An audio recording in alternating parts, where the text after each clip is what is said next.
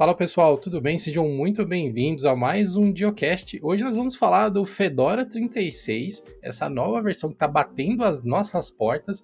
A data oficial para o lançamento do Fedora era hoje, mas até o momento da gravação desse podcast ainda não foi confirmado nem se será lançado efetivamente e nem se haverá algum atraso. Mas nós vamos falar sobre isso em mais detalhes no decorrer do episódio.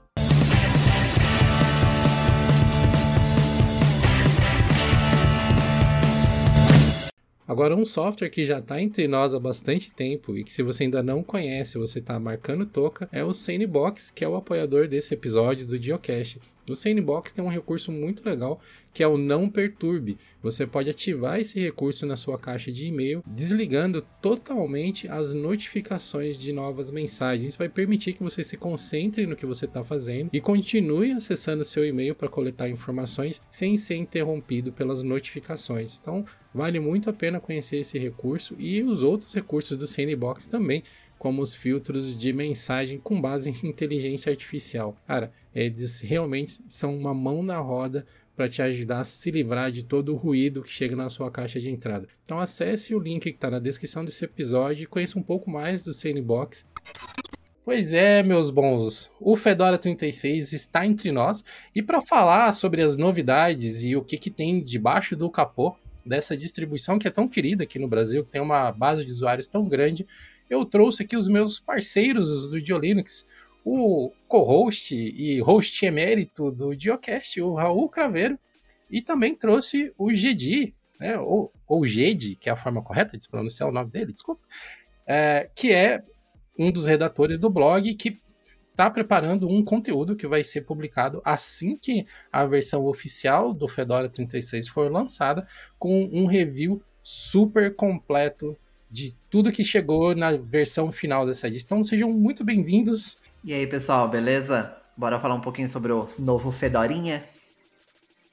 E aí, povo, tudo tranquilo? Acho que é a minha primeira vez aqui no Geocast desde a época de Geolinux Friday Show. Então é bom estar de volta e tinha que ser para falar do querido Fedora, né? Nossa, faz tanto tempo assim que você não participa? Caraca. Desde o Friday Show. Nem lembro qual. Culpa do Raul que ficava te boicotando, tá vendo? Foi só eu sumir que a gente convidei.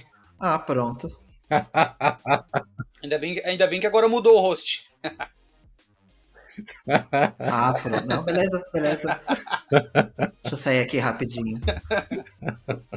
Não, não ah, deixa vocês, beleza. Pois é, meus amigos, o Fedora 36 chegou. Vamos dedicar aqui alguns minutos a esmiuçar, destrinchar tudo que faz parte dessa nova versão do Fedora. Uma das novidades mais notáveis que, que se percebe logo que você dá o boot na máquina é a adição do Gnome 42 na versão mais recente da DE neste momento. Mas a gente optou aqui conversando nos bastidores a não focar tanto no Gnome, porque o Gnome que o Fedora entrega é um Gnome padrão, é o mesmo Gnome que você vai encontrar no Ubuntu, é o mesmo Ubuntu talvez não seja um bom exemplo, mas é o mesmo Gnome que vai encontrar no Manjaro, é o mesmo Gnome que você vai encontrar no Debian e ele já está amplamente documentado. A gente tem até um episódio falando especificamente do Gnome 42 que você pode consultar aqui. Então nós vamos dedicar o nosso tempo, dedicar o tempo dessas mentes brilhantes aqui a falar do Fedora propriamente dito e, e tentar extrair o máximo de coisas que a gente puder, o máximo de informações para falar para vocês sobre as, as coisas que fazem o Fedora ser o Fedora. Por que, que o Fedora é tão diferente é, de outras distribuições e por que que apesar de eu não ser um usuário do Fedora, é uma das distros que eu sempre considero utilizar, assim, apesar de, no momento eu estou art, né? Eu sou usuário de Debian de longos anos, no momento estou art, mas eu sempre olho com um carinhozinho pro Fedora, assim. Nós temos dois usuários reformados de Fedora aqui, o Raul e o, e o GD. Me falem, como que é o. Antes da gente começar a falar do Fedora 36, como que é esse relacionamento de vocês com o Fedora? Eu tenho um relacionamento bem, bem amoroso com o Fedora, vamos dizer assim. Eu já testei várias distribuições, já, já testei. Já testei Ubuntu, já testei Pop, já, te, já tentei Arch Linux, mas esse realmente ele não gosta de mim, nunca consegui. E o Fedora sempre foi a distro que mais se encaixou assim no, no que eu considero uma boa distribuição para mim. Porque tem muita distribuição que, tipo, vem com o propósito de já vir tudo pronto, já vem tudo instalado, e aí depois você desinstala o que você não quer, que você não vai usar, e eu gosto de, um, de algo um pouco mais contrário, sabe? que ela vem tipo o mínimo necessário para funcionar e depois você só instala tudo que você quer. E o Fedora se encaixou muito mais para esse lado, mas sem ir tanto para um lado Arch Linux que você tipo literalmente instala o sistema inteiro do zero, sabe? Ele me vem a base pronta ali, bonitinha, é fácil de usar, mas aí depois tipo é, extensões e os softwares mesmos e modificações tipo de visual eu que faço, então sempre me identifiquei muito com isso. Aí mesmo depois de usar o Fedora, já tentei ir para outras distribuições, mas eu acabo sempre voltando para o Fedora porque é a minha distro favorita. Claro que hoje eu tenho usado bem menos, porque né, talvez seja um tanto quanto traidor da minha parte aqui, eu estou usando o macOS, então eu tenho usado bem menos, mas a, a distro Linux que está instalada aqui no meu Parallels, inclusive, é o Fedora.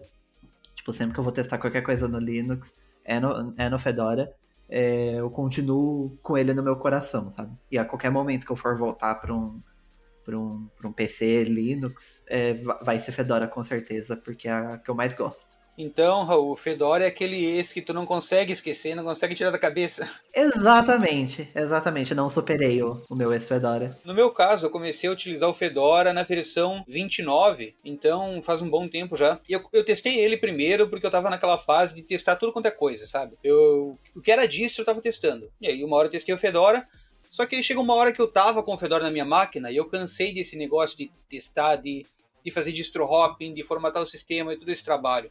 Então, naquele momento, para mim, qualquer coisa que funcionasse, eu ficava. E como eu estava com o Fedora na máquina, fiquei no Fedora. Aí continuei usando ele até a versão 32, até o final da, da vida útil da versão 32.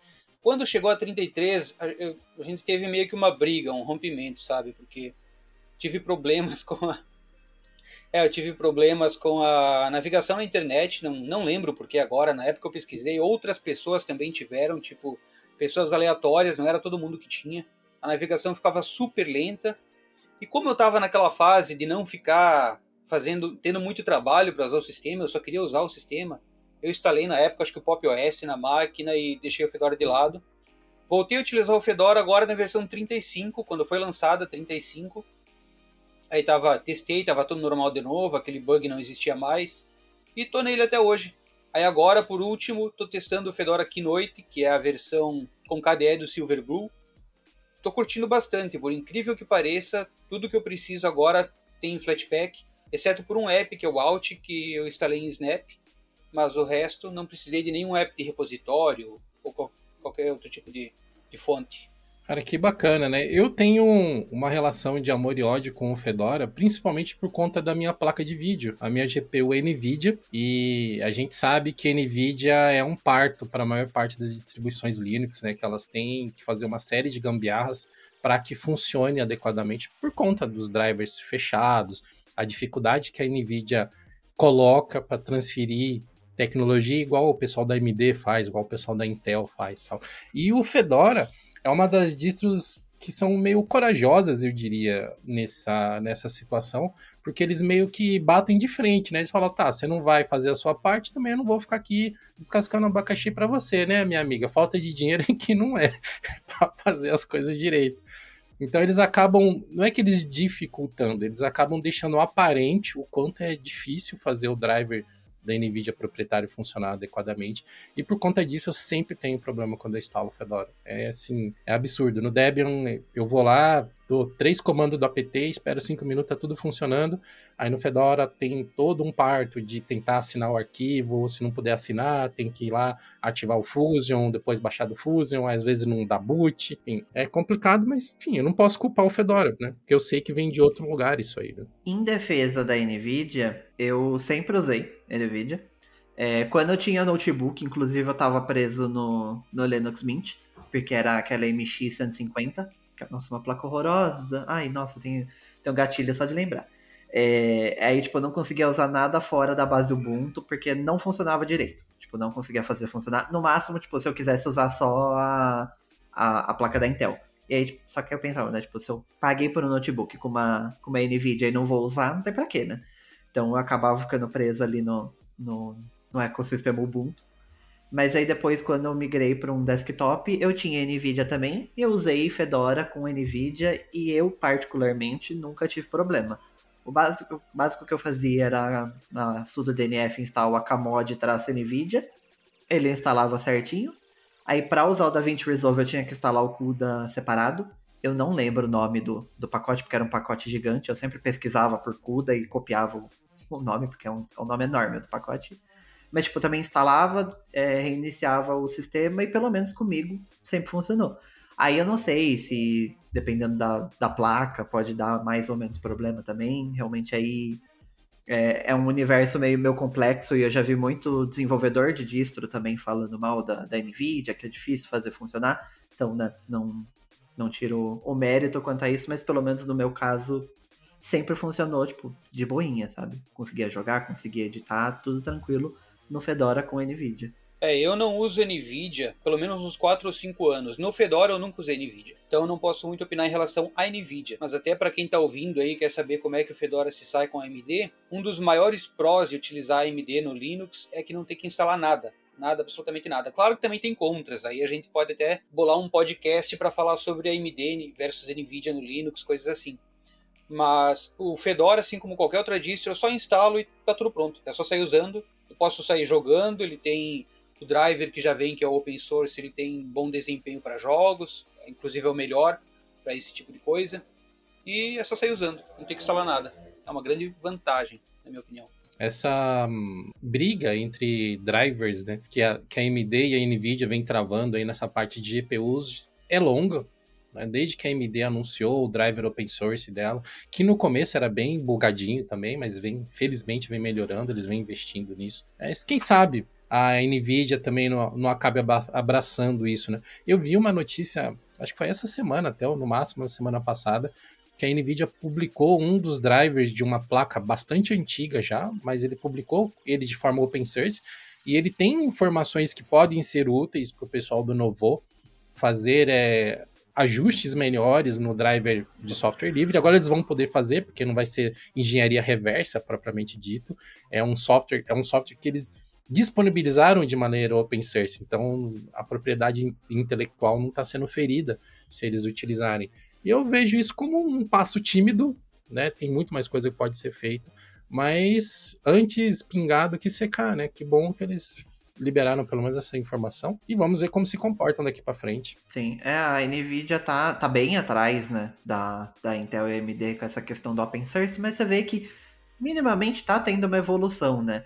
É, eles estão facilitando cada vez mais. Agora, isso né, de, de, liberar o driver. Teve um tempo atrás que eles disponibilizaram algum documento.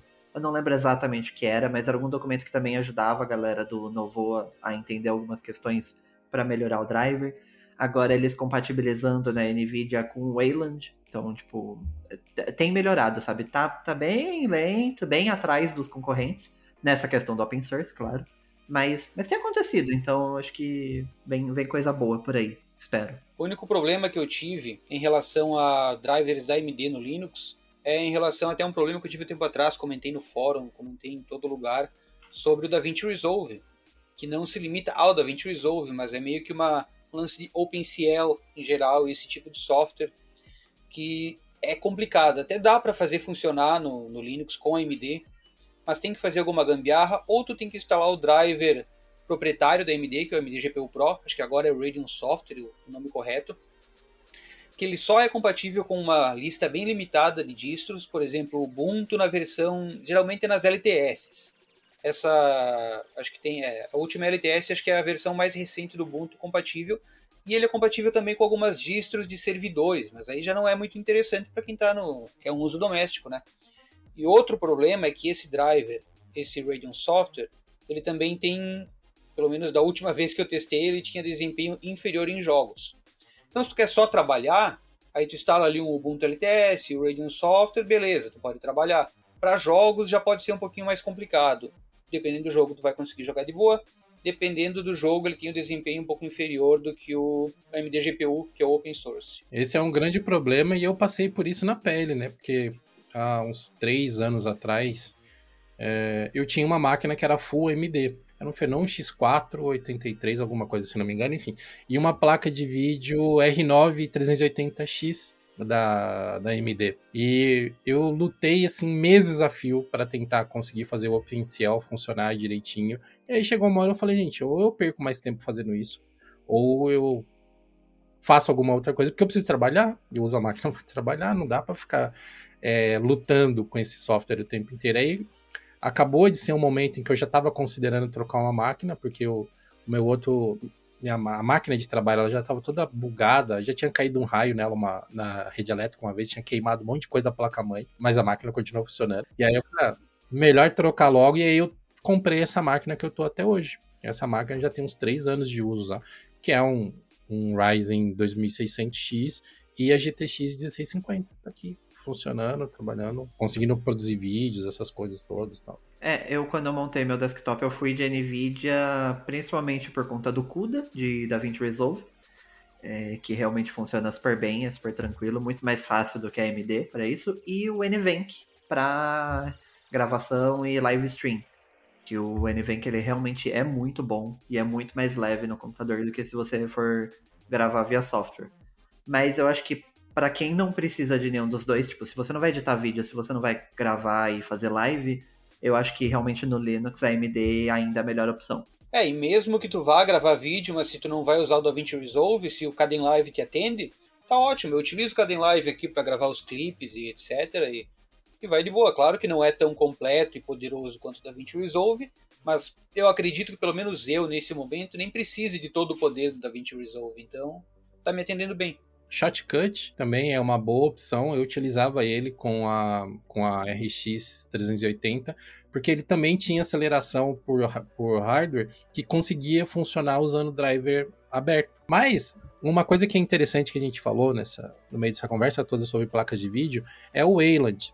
A, a NVIDIA finalmente está compatibilizando melhor né, o driver dela com o Wayland e o Fedora, a partir dessa edição, é, ele é full Wayland. É, o, o Shorg ele deixa de ser uma opção é, oferecida pelo sistema, ele é o Wayland. Se você quiser usar Shorg, aí o problema é seu, você vai lá, instala e, e configura. O sistema não vai te impedir, mas aí você não está mais usando a solução padrão que, a, que o Fedora recomenda.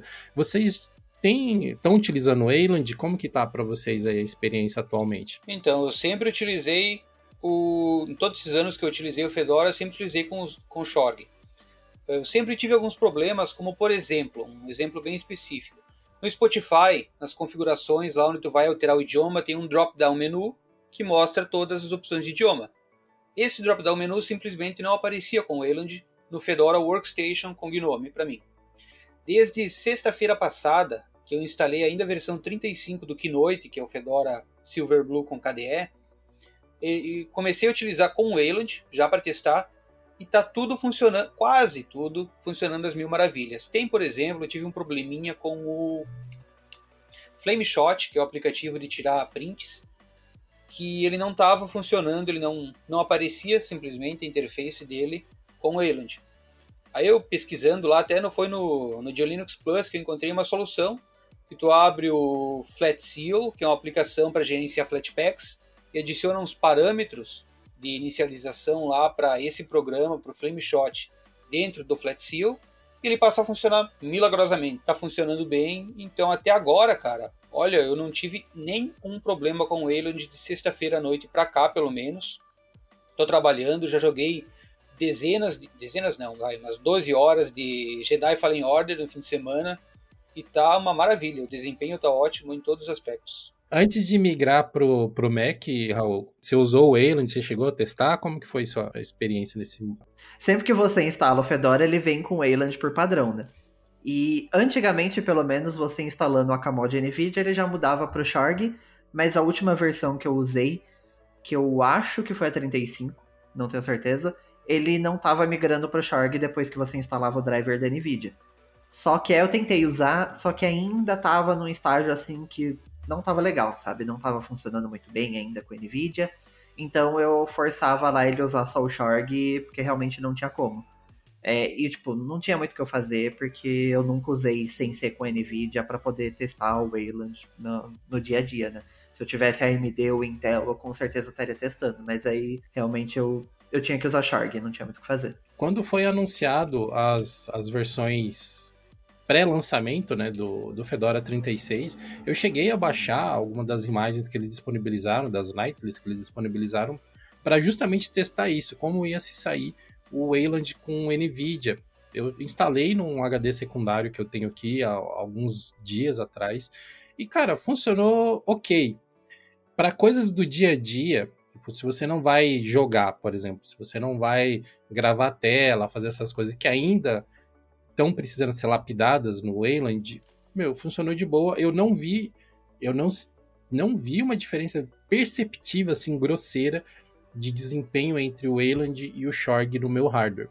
Usando o, né, as coisas normais, navegador, cliente de e-mail, Canva, essas coisas todas assim. Mas quando eu precisei usar coisas mais pesadas, tipo editar vídeo, aí já não começou a não rolar direito. Eu, bom, ok.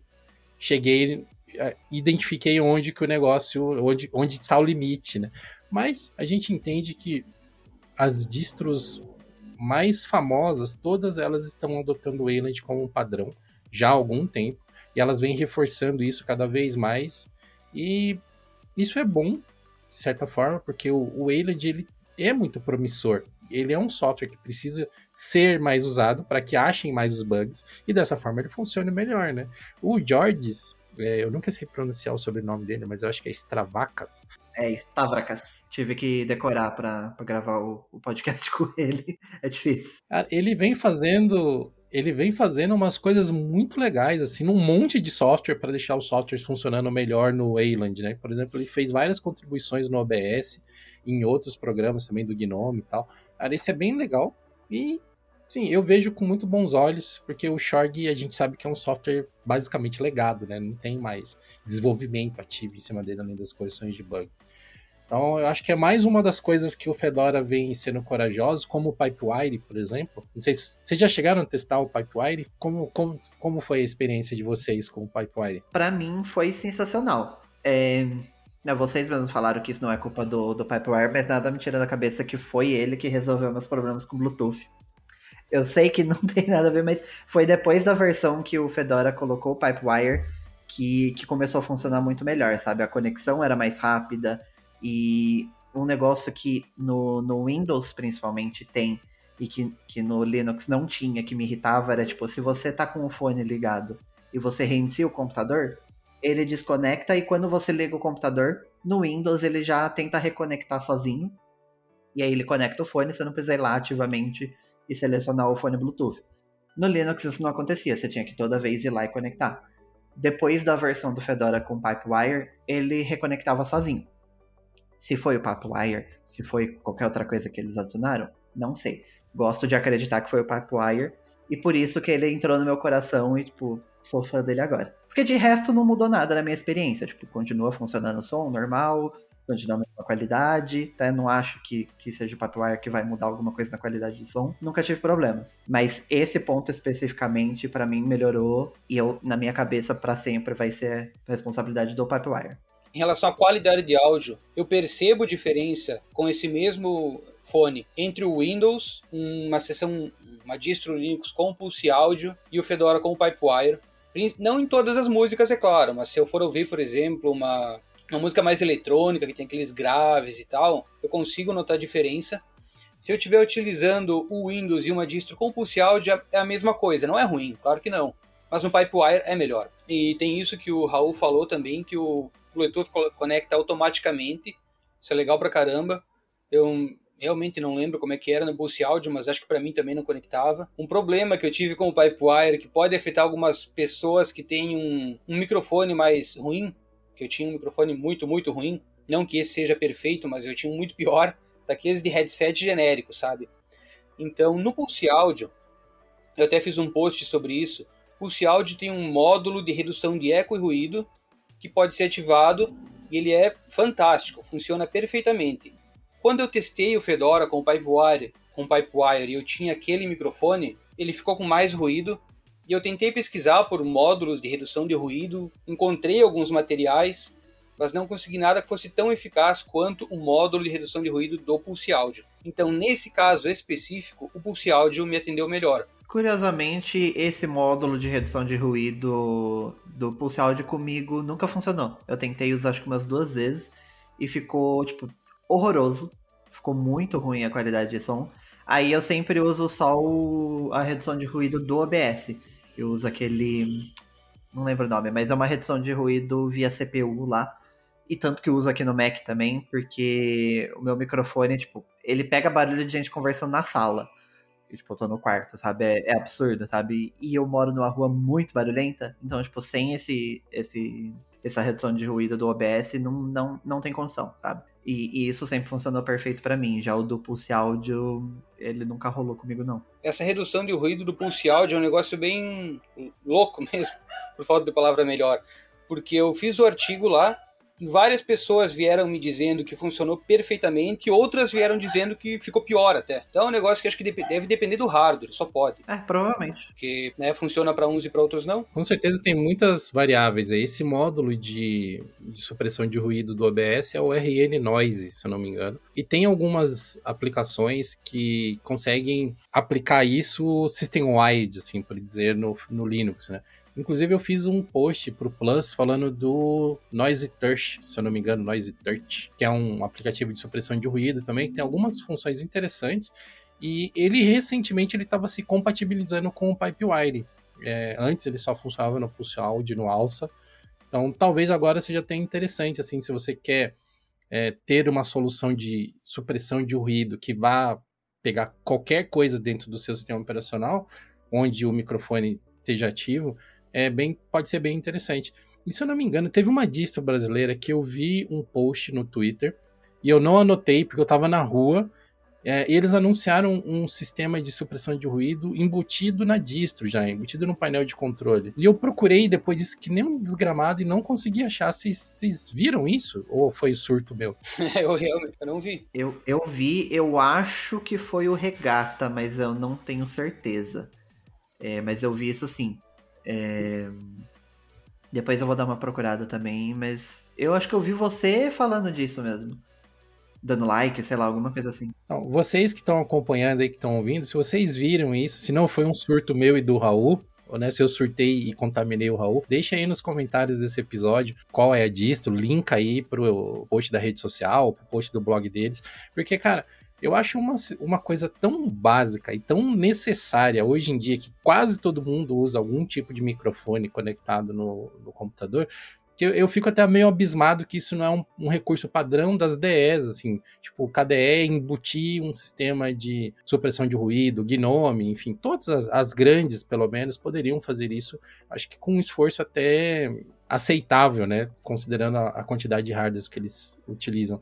E, e só para fechar essa área do Pipewire a gente poder falar mais algumas coisas a respeito do Fedora, eu migrei para o Pipewire há bastante tempo. Logo que eu comprei o meu dongle Bluetooth 5.2, porque o dongle anterior que eu tinha era um Bluetooth genérico lá, que sei lá, não devia ser nem 2.0 direito. E era terrível a minha experiência de Bluetooth.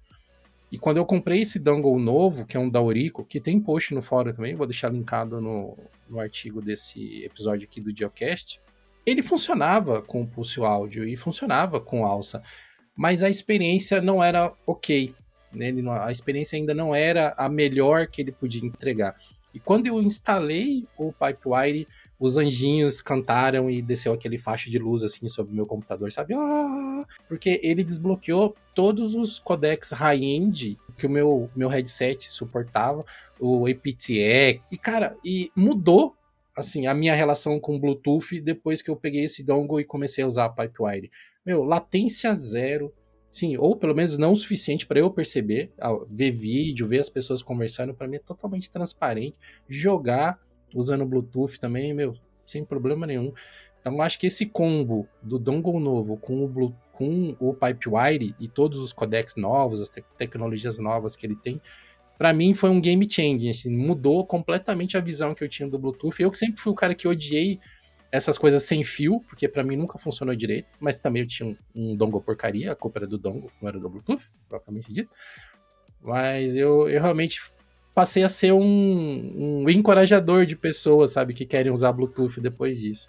E é bacana, né? Porque o Pipewire também foi uma das coisas que o, o Fedora foi primeiro, né? Foi, ele foi um dos primeiros a falar, ó, vai ser o padrão. Talvez ele não tenha sido o primeiro a incorporar, mas eles bateram no peito e falaram, não, vem que vai estar tá funcionando e a gente dá nossa carinha tapa aqui, vem com a gente. Esse negócio do Fedora ser o primeiro em várias coisas é algo que é em época, certas épocas, certas versões do Fedora é muito bom, em outras nem tanto. Por exemplo, na primeira versão que eles começam a, a integrar o Pipewire, por exemplo, ele pode não estar tá tão otimizado ainda, pode não estar tá tão pronto. Mas aí na próxima ou na versão seguinte, já vai estar tá muito mais otimizado, funcionando muito bem, enquanto as outras distros estão só começando a implementar ainda. Então o Pipewire, o Pipewire no Fedora, por exemplo, já vai estar tá fantástico, nas, outra, nas outras distros ainda em fase inicial, experimental e tal. Uma das coisas que sempre me, me afastou um pouco do Fedora, que é esse ciclo de atualização dele curto, né?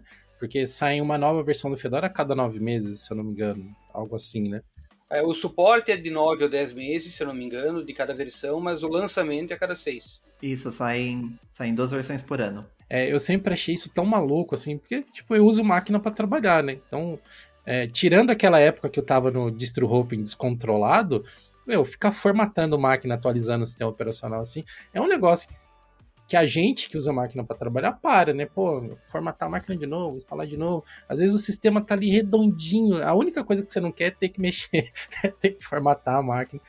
E mais um ciclo de atualização curto como esse, de a cada seis meses, traz as suas vantagens uhum. também, que é ter acesso a essas novas tecnologias, as otimizações, novas DS e tal. Mas gera esse problema, né? Que às vezes está tudo funcionando perfeito, você tem que enfrentar novos problemas de adaptação. É, em teoria, no Fedora você consegue sempre pular uma versão, se você quiser ficar, tipo, pelo tempo de suporte.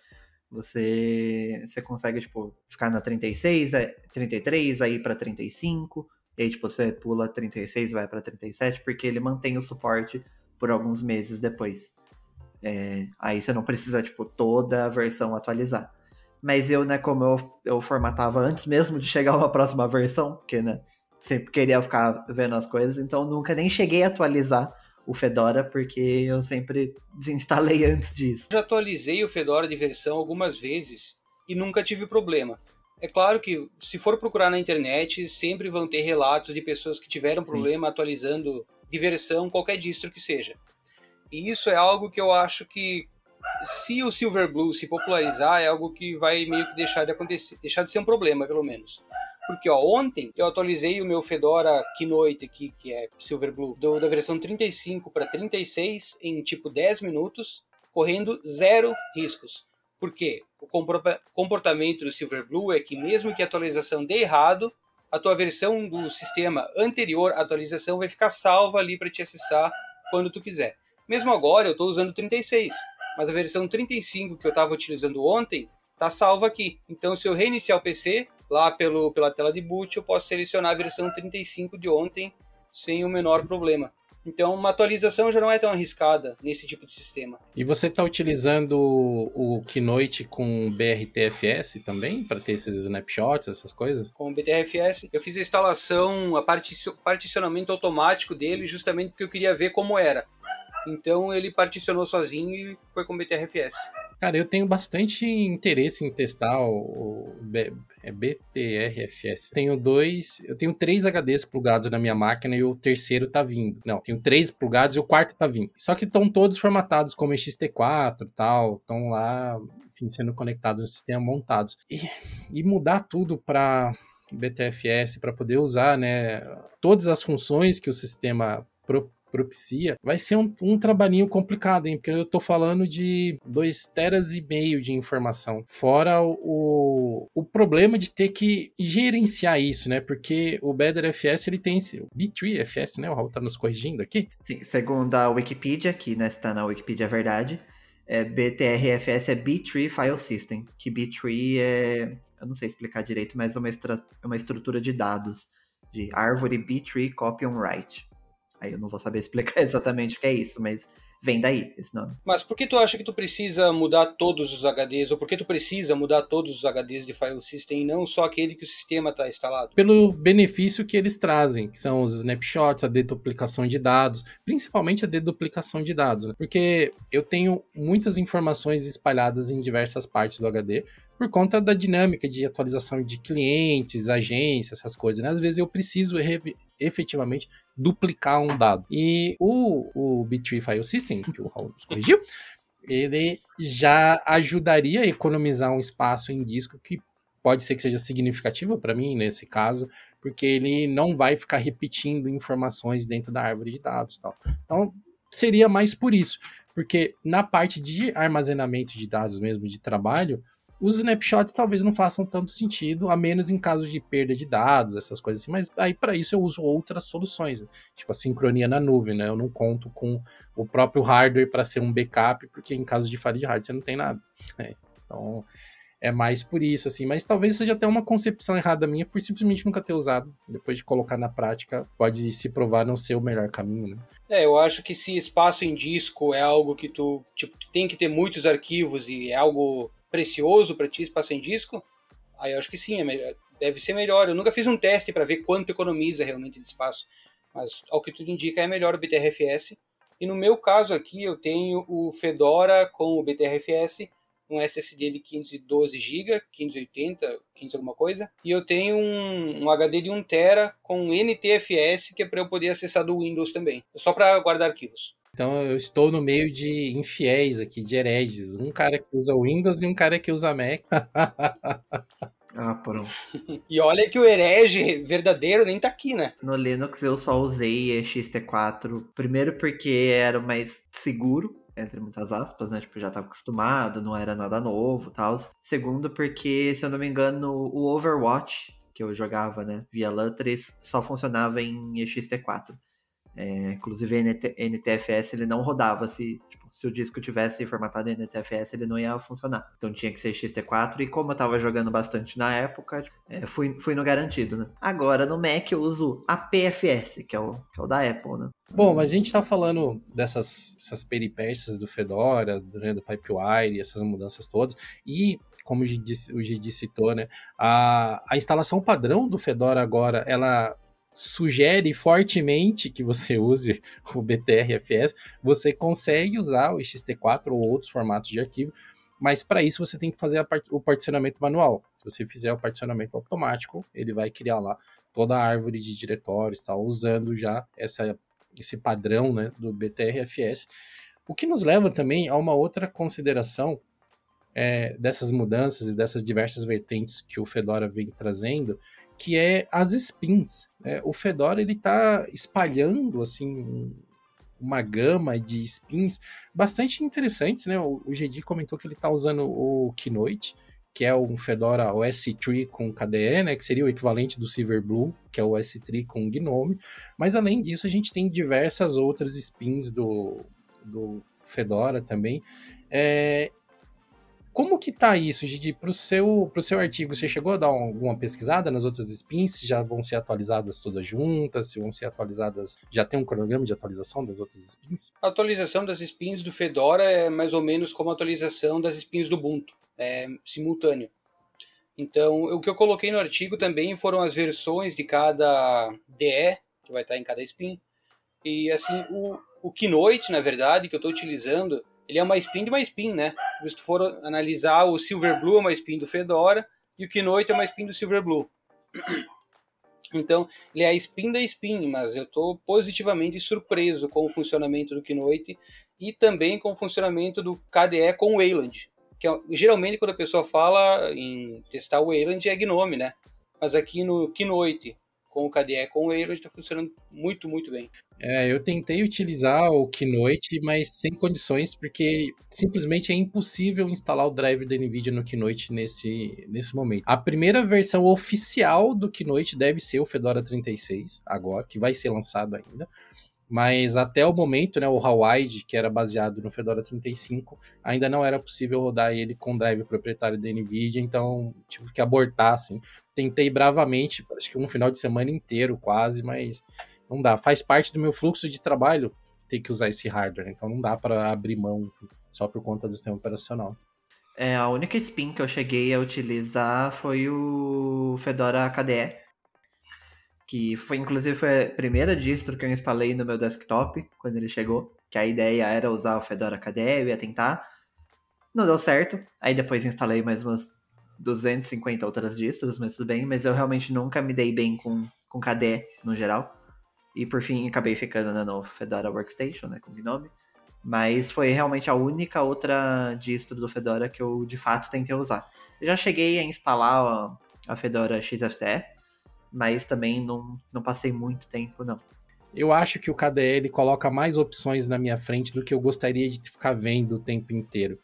Então, ele, ele me, me faz fazer mais escolhas ao longo do dia do que eu preciso fazer com o Gnome, por exemplo. Então, eu acabo indo para o Gnome, que facilita a minha vida, as coisas acabam ficando no lugar. Mas eu realmente tô, tô animado de ver que o pessoal do KDE está tentando é, manter o poder que eles têm, a customização que eles têm, mas reduzir um pouco essa avalanche de opções para ficar mais, sei lá, mais amigável, eu diria até.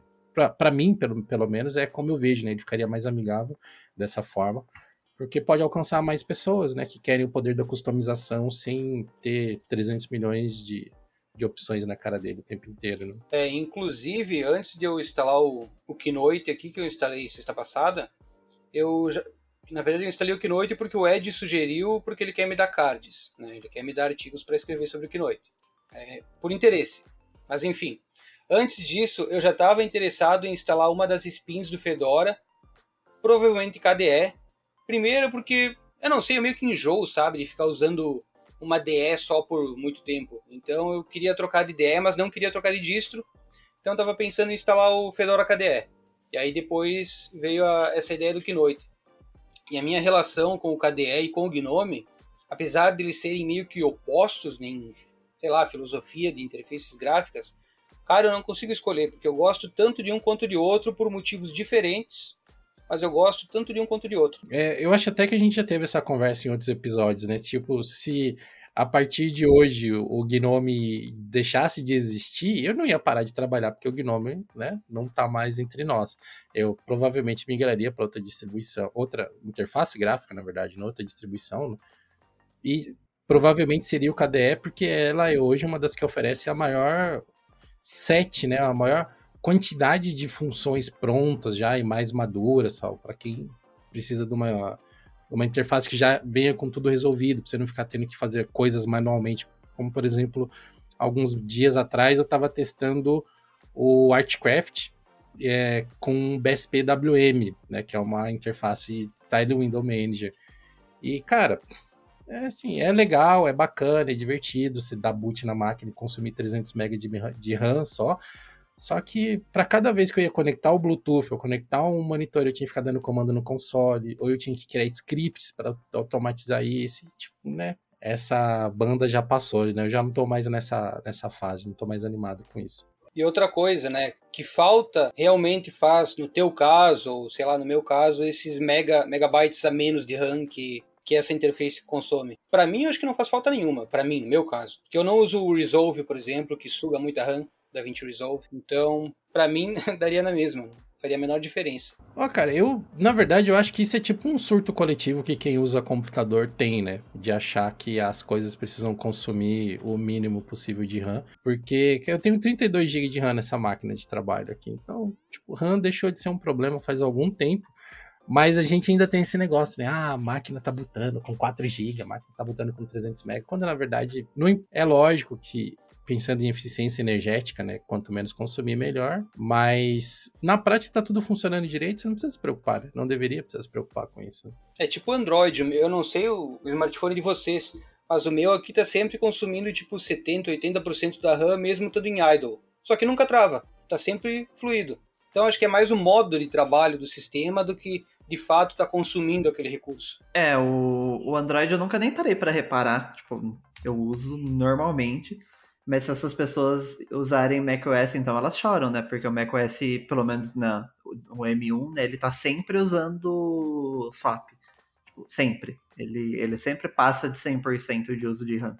é, que, não, pelo jeito lá que ele faz o System on a Chip, que é tudo uma memória unificada, não sei o que. Eu não sei exatamente as tecnicalidades, mas por causa disso ele tá sempre usando swap e tem funcionado bem. Tanto que eu tô com 8 GB e não, não tive problemas por causa disso. E aquela, né? RAM, é, RAM parada é RAM inutilizada, né? Tipo, se você tem 8 GB de memória RAM é pra usar os 8. Se você tem 16, é pra usar os 16. Por que, que você vai comprar 16 e querer usar 500 MB, sabe? É, não tem muito pra quê. entendo quando a reclamação é tipo, sei lá, o Google Chrome tá usando tudo eu tô querendo, sei lá, rodar um jogo e ele tá travando por causa disso. Aí é uma coisa, é uma questão ali de prioridades e não do fato de estar tá usando ou não, né? Mas, né, o sistema é para ser inteligente o suficiente para saber para onde distribuir essa RAM.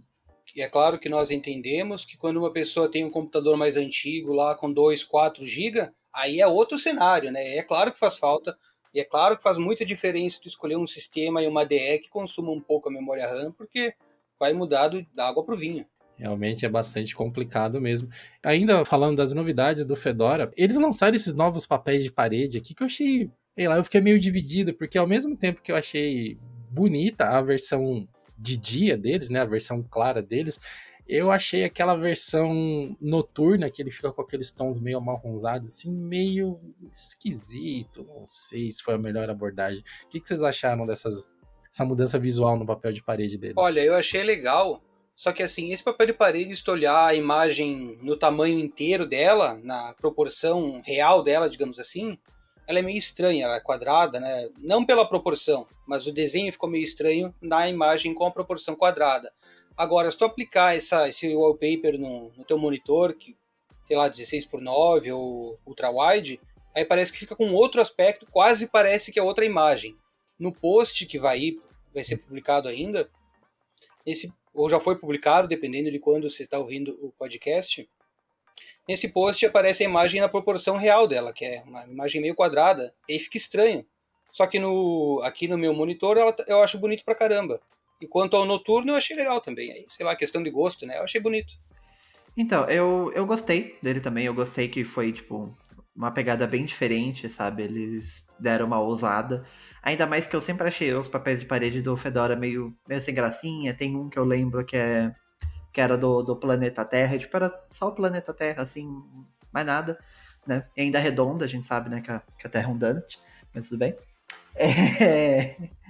Então, eu, sei lá, eu achava meio sem gracinha, esse eu achei bem bonito, mas realmente eu concordo com isso que o Ed falou, que a versão noite dele, que é a que eu veria sempre, né, eu achei ela meio, meio estranho, o tom, né, o tom marrom. Eu acho que se fosse um azul marinho, eu acho que ficaria bem mais bonito, sabe? O marrom eu achei meio, meio nada a ver, sabe? Meio que quebra o, o a, a, vibe da imagem, sabe? Mas eu achei, no geral, bem bonito. Me lembrou um pouco aquele marrom que o Ubuntu utilizava uhum. muitos anos atrás, quando, quando eu nem usava Linux, mas eu vi os, os wallpapers lá no início do sistema ainda, né? Não, realmente parece, parece bastante. Mas a versão clara é perfeitinha sem defeitos. Por debaixo do capô é, é onde sempre brilha né, as novidades do Fedora. Essa versão que vai chegar em algum momento, provavelmente hoje ainda, se tudo der certo, ela tá vindo com kernel 5.17, que vai trazer uma série de melhorias, principalmente para quem usa processadores Ryzen e placas da AMD tá com um, algumas otimizações de performance bem bacanas. A gente tem uma série de posts lá no blog comentando essas melhorias que o kernel vem trazendo, principalmente para o hardware da AMD e da Intel. É, enfim, por conta dessa parceria mais próxima que eles têm, né?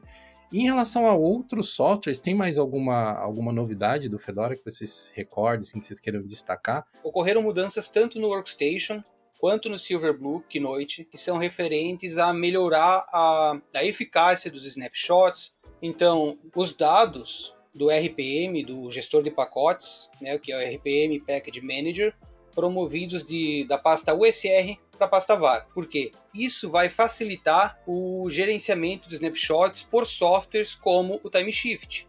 Uma mudança semelhante aconteceu também no Keynote e no Silverblue. Só que no Keynote e no Silverblue, Primeiro que esses dados já estão na pasta var. E agora essa pasta var na instalação de particionamento automático vai virar uma partição.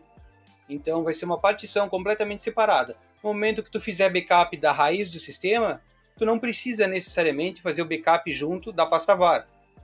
Então vai, ficar, vai ser um backup menor, mais rápido e mais, mais eficaz, né? mais fácil de gerenciar, ao mesmo tempo que tu vai poder fazer o backup só da, da partição var, que a partir de agora vai ser partição e não apenas uma pasta, e não da raiz do sistema. São coisas separadas e eles fizeram isso para tornar mais, mais fácil gerenciar os backups e ficarem backups menores também, por rollback, snapshots e assim por diante. Eu acho que essa é uma mudança muito bem-vinda, né? Principalmente para quem está sempre precisando da máquina para trabalho, precisa de disponibilidade na máquina. Então, ter essa rotina de backup, de utilizar um, um software que seja o TimeShift ou qualquer outro, né? O DejaDump, por exemplo, também, se você usa Gnome, pode ser bem interessante, porque te economiza uns tempos. É, eu sou usuário de TimeShift há bastante tempo aqui e já me salvou de alguns perrengues, hein? De você ligar a máquina, aquela atualização dá uma crachada lá na interface gráfica, alguma coisa assim, mas você vai lá, três comandinhos, restaurou a versão anterior que você tinha, tudo funcionando. A gente pode falar das fontes também, mudou da Deja Vu. É, inclusive, essa, essa mudança que eles fizeram para a fonte Noto, eu amei. Porque eu sempre detestei a fonte Deja Vu, porque ela é o que dava mais problema na hora de, de configurar emoji.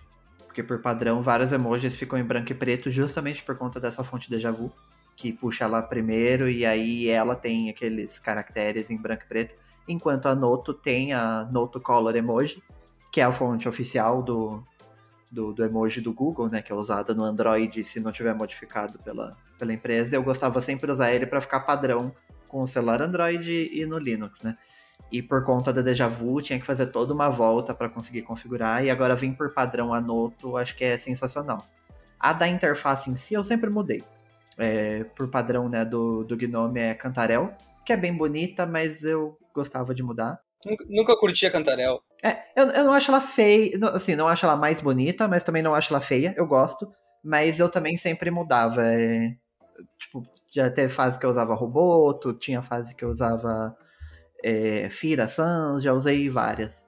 Mas isso sempre mudava e. Mas eu achei super bem-vindo trocarem a Deja Vu pela Noto. Acho que vale super a pena. Espero que facilite essa questão do emoji por padrão funcione tudo. Espero que sim também. Eu já utilizei bastante, inclusive, a fonte do. A Cantarel nunca gostei. Nossa, que fonte horrível. Sempre utilizei, utilizei bastante a fonte do, do Ubuntu, até no Fedora, em outras distros, que eu sempre achei uma fonte muito legal para interface. E a própria Noto também, só que aí tinha que instalar separado, né? Agora já vem instalada. Mas a própria Noto eu sempre gostei também como fonte de interface. E é um negócio que o pessoal acho que não presta muita atenção. Mas tu alterar a fonte da interface, cara, muda muito sei lá, o aspecto visual do teu sistema. Muda completamente e faz muita diferença. Vale até a pena testar várias diferentes para ver qual fica mais legal pro teu gosto. Sim, a, a, as pessoas não dão o valor necessário para a fonte, mas fonte passa um mood ali completamente diferente na interface. Sem contar que tem algumas fontes que tem espaçamento diferente, que tem tamanho diferente. Isso já muda também ali na interface. Algumas vão parecer que, tipo, que foi feita perfeitamente para aquele espaço. Tem umas que vai ficar com uma, uma sensação meio estranha, então é bom sempre testando. E, e não é tão simples assim quanto as pessoas acham mudar uma fonte, que tipo, pronto, resolveu, sabe? Até porque tem sistema, tem aplicativos, né, que usam a, a fonte padrão do sistema e isso pode mudar muita coisa. Cara, eu, eu tô admirado aí com, com essa. Enfim, esse tique, né? Por assim dizer, que vocês têm de trocar fonte, porque eu nunca troquei a fonte do sistema operacional. Nenhum, assim. A única coisa que eu realmente faço é diminuir o tamanho dela. Então eu entro, como eu uso o Gnome, eu entro lá no Gnome Twix. Normalmente a fonte vem em tamanho 11, se não me engano, e eu abaixo para tamanho 9, assim. É isso. É o que eu faço.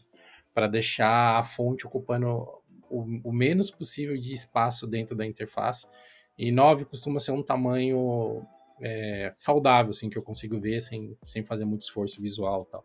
Mas, nossa, eu, eu nunca nem reparei qual era o nome da fonte que vinha instalada por padrão no Gnome. eu, com, eu comecei com isso porque uma, uma época eu utilizava uma TV como monitor. E não sei se vocês já testaram isso, mas na TV, para assistir vídeos e tal, é legal, mesmo no PC, como monitor. Agora, para te ler é horrível, as fontes ficam meio borradas, uhum. claro que depende da TV, né? Tô falando da minha TV. As fontes ficam borradas, com serrilhado e tal. E aí eu tinha que escolher uma fonte que ajudasse a melhorar um pouco esse aspecto. Uhum. E foi aí que eu comecei com essa pira de, de ficar mudando fonte, escolhendo fonte, tamanho, initializing. Sim, não, é, é, esse mercado de fonte aí é um negócio muito louco, porque tem o, o jeito da renderização da fonte. Por isso que, inclusive, fonte no Windows sempre foi muito pior do que no Linux e no Mac. No Linux e no Mac você lê a fonte tipo, muito mais nítida, assim, muito mais bonita, por causa da maneira da renderização da fonte, que o Windows, se eu não me engano, usa TrueType, e no Linux e no, no Mac é outro, outro formato, eu não lembro exatamente o nome, se é o OpenType ou se é outra coisa. É OpenType, é OTF. Então, tem, tem tudo isso, tem a questão de como a fonte foi feita, às vezes a fonte só tem ClearType, às vezes só tem OpenType, TrueType, tem, tem todas essas questões. Mas o que mais me pegava no Linux era a questão do emoji. Eu sempre fui muito chato com isso, e me parece que, tipo, desenvolvedor de Linux odeia emoji. Porque parece que ninguém se importa com isso, é incrível. E é, é um negócio que me irritava demais, a ponto de, de mexer em alguns arquivos de configuração para bloquear a déjà vu do sistema completamente, para eu conseguir ter todos os emojis coloridos ali, bonitinhos. É um negócio que me irritava demais. Que inclusive vim no Mac achando que ia ser perfeito a questão do emoji, e o espaçamento do emoji é horroroso. Porque se você usar um emoji e uma e um texto logo do lado sem dar um espaço, às vezes o emoji fica em cima da primeira letra, que eu acho horroroso e assim. Deveria ser inaceitável, mas aparentemente tá tudo bem, né? Mas ok. Mas, mas tem, tem, tem muitas variáveis aí nessa questão de fonte. Confesso que eu gosto bastante. É, eu também tenho isso. Tem essa pira com emojis também, Ed? Cara, eu acho que a primeira vez que eu me preocupei de instalar a fonte de emoji no sistema foi quando nós estávamos configurando o Discord de trabalho, que a gente colocou emojis em todas as salas e alguns emojis simplesmente não apareciam para mim. Aliás, eu nem sabia que eles não apareciam, né? a gente conversando e tal, vocês tiraram um print, eu falei, ah, por que, que para vocês aparece assim, para mim não aparece nada? Aí, ah, tem que, tem que instalar a fonte, né, criança? Senão não aparece, não tem o que aparecer ali. Aí meu, foi a primeira vez e a gente começou a usar o Discord que não faz um ano, né? Não, acho que foi esse ano ainda. Ah, não, não faz não. Foi esse ano, foi, foi esse ano. Foi esse ano ainda, foi no começo do ano, eu acho. Ou foi em dezembro. Eu realmente nunca me preocupei com isso, mas talvez porque é, o pessoal que tá ouvindo esse podcast e eu falo que eu trabalho com marketing, com criação, essas coisas, deve estar tá pirando. Você fala, mas esse cara é maluco, como ele não se preocupa com isso? Mas é que eu me preocupo com essas coisas nas fontes que eu uso dentro dos programas. Então, por exemplo, se eu vou fazer uma arte no Inkscape, eu vou fazer uma arte, sei lá, em qualquer outra ferramenta, eu me preocupo com a fonte que está aparecendo ali, uhum. eu uso, né, os emojis desenhados, tal, que vem de outras áreas, eu não, não pego uhum. o emoji do sistema nesses casos. Então, isso para mim acaba passando despercebido, né? Mas, é, enfim, Acho que são, a, são aquelas diferenças de uso, né, que todo mundo faz, né? Que cada computador, cada usuário faz as uhum. coisas de uma maneira diferente, interage com isso de uma forma única, né? Bem bacana. Pro Ed, tendo aquela mãozinha do Spock lá, tá tudo certo. Aham. Uhum. Precisa mais nada, né? Aquela lá não vive. O Ed não vive sem. Essa é verdade. É que essa, esse sinal vulcano realmente é necessário. Acho que a gente acabou já cobrindo os principais aspectos da distribuição Fedora. Você que quer saber mais sobre o Fedora 36 e outras distribuições e outras versões também desse sistema operacional, você pode acessar lá o nosso canal, youtube.com.br Linux. Nós temos anos de cobertura sobre esse sistema operacional. O Dil também publicou um vídeo nessa semana, semana passada, com o review dele em vídeo do Fedora 36. Então você também pode acompanhar por lá para saber qual foi a opinião dele sobre o sistema, o que, que ele achou e tal. Eu testei um pouquinho do Fedora, como eu comentei com vocês. Primeiro eu tentei instalar na máquina e depois eu baixei na máquina virtual para testar também e ver algumas coisas.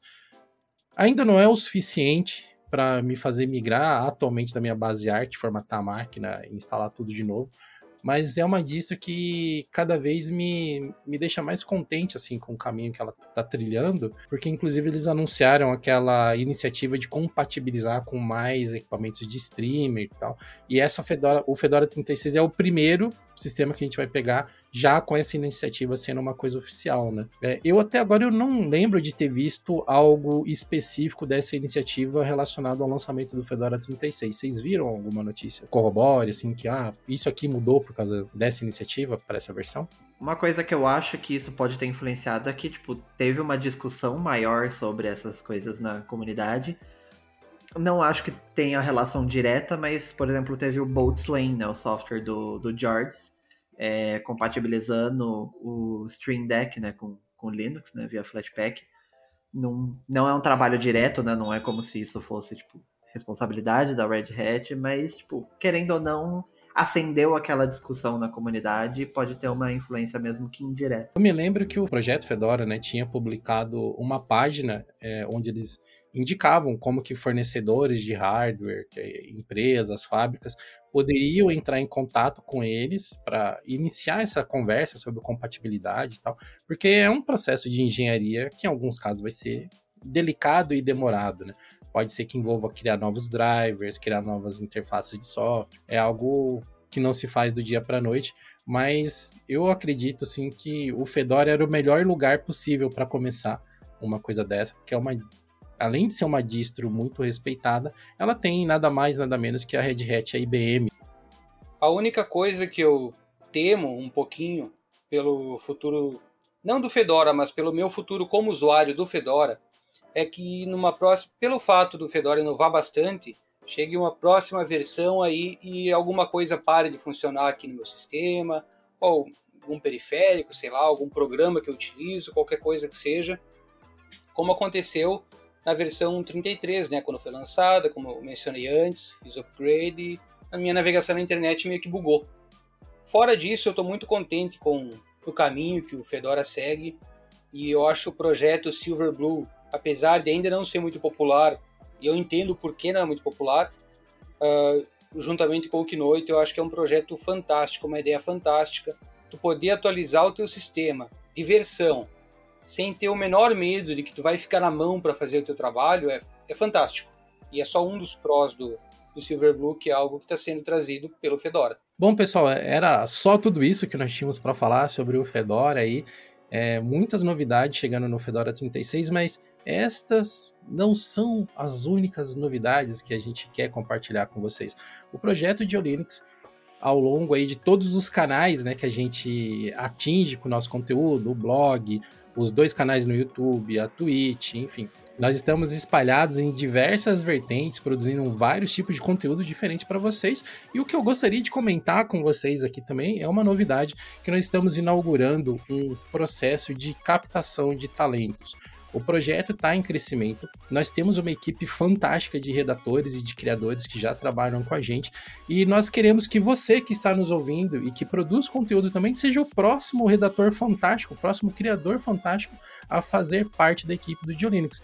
Então, eu não sei se já vai estar no ar no momento em que você ouvir esse podcast, mas você já pode deixar anotado aí para acessar diolinux.com.br/vagas e nós teremos sempre algumas algumas alguns tipos de vagas, por assim dizer, que estarão postados lá, que neste momento nós estamos apenas captando currículos, captando pessoas interessadas e quando efetivamente a gente for expandir a equipe, quando surgir uma vaga, você pode ser uma das pessoas que a gente vai entrar em contato para participar do processo seletivo, para fazer parte do time do Diolinux. E, e realmente a gente está abrindo essa página de vagas para quem tiver interesse em trabalhar com a gente, ajudar nessa divulgação do Linux, do open source, falar de tecnologia no geral, né? Se você também compartilha desse, desse amor pela tecnologia igual a gente e você tem coisa para agregar, entra no, na página do diolinux.com.br vagas. Inicialmente a gente tem é, vagas ali de banco de talentos para redator e para designer,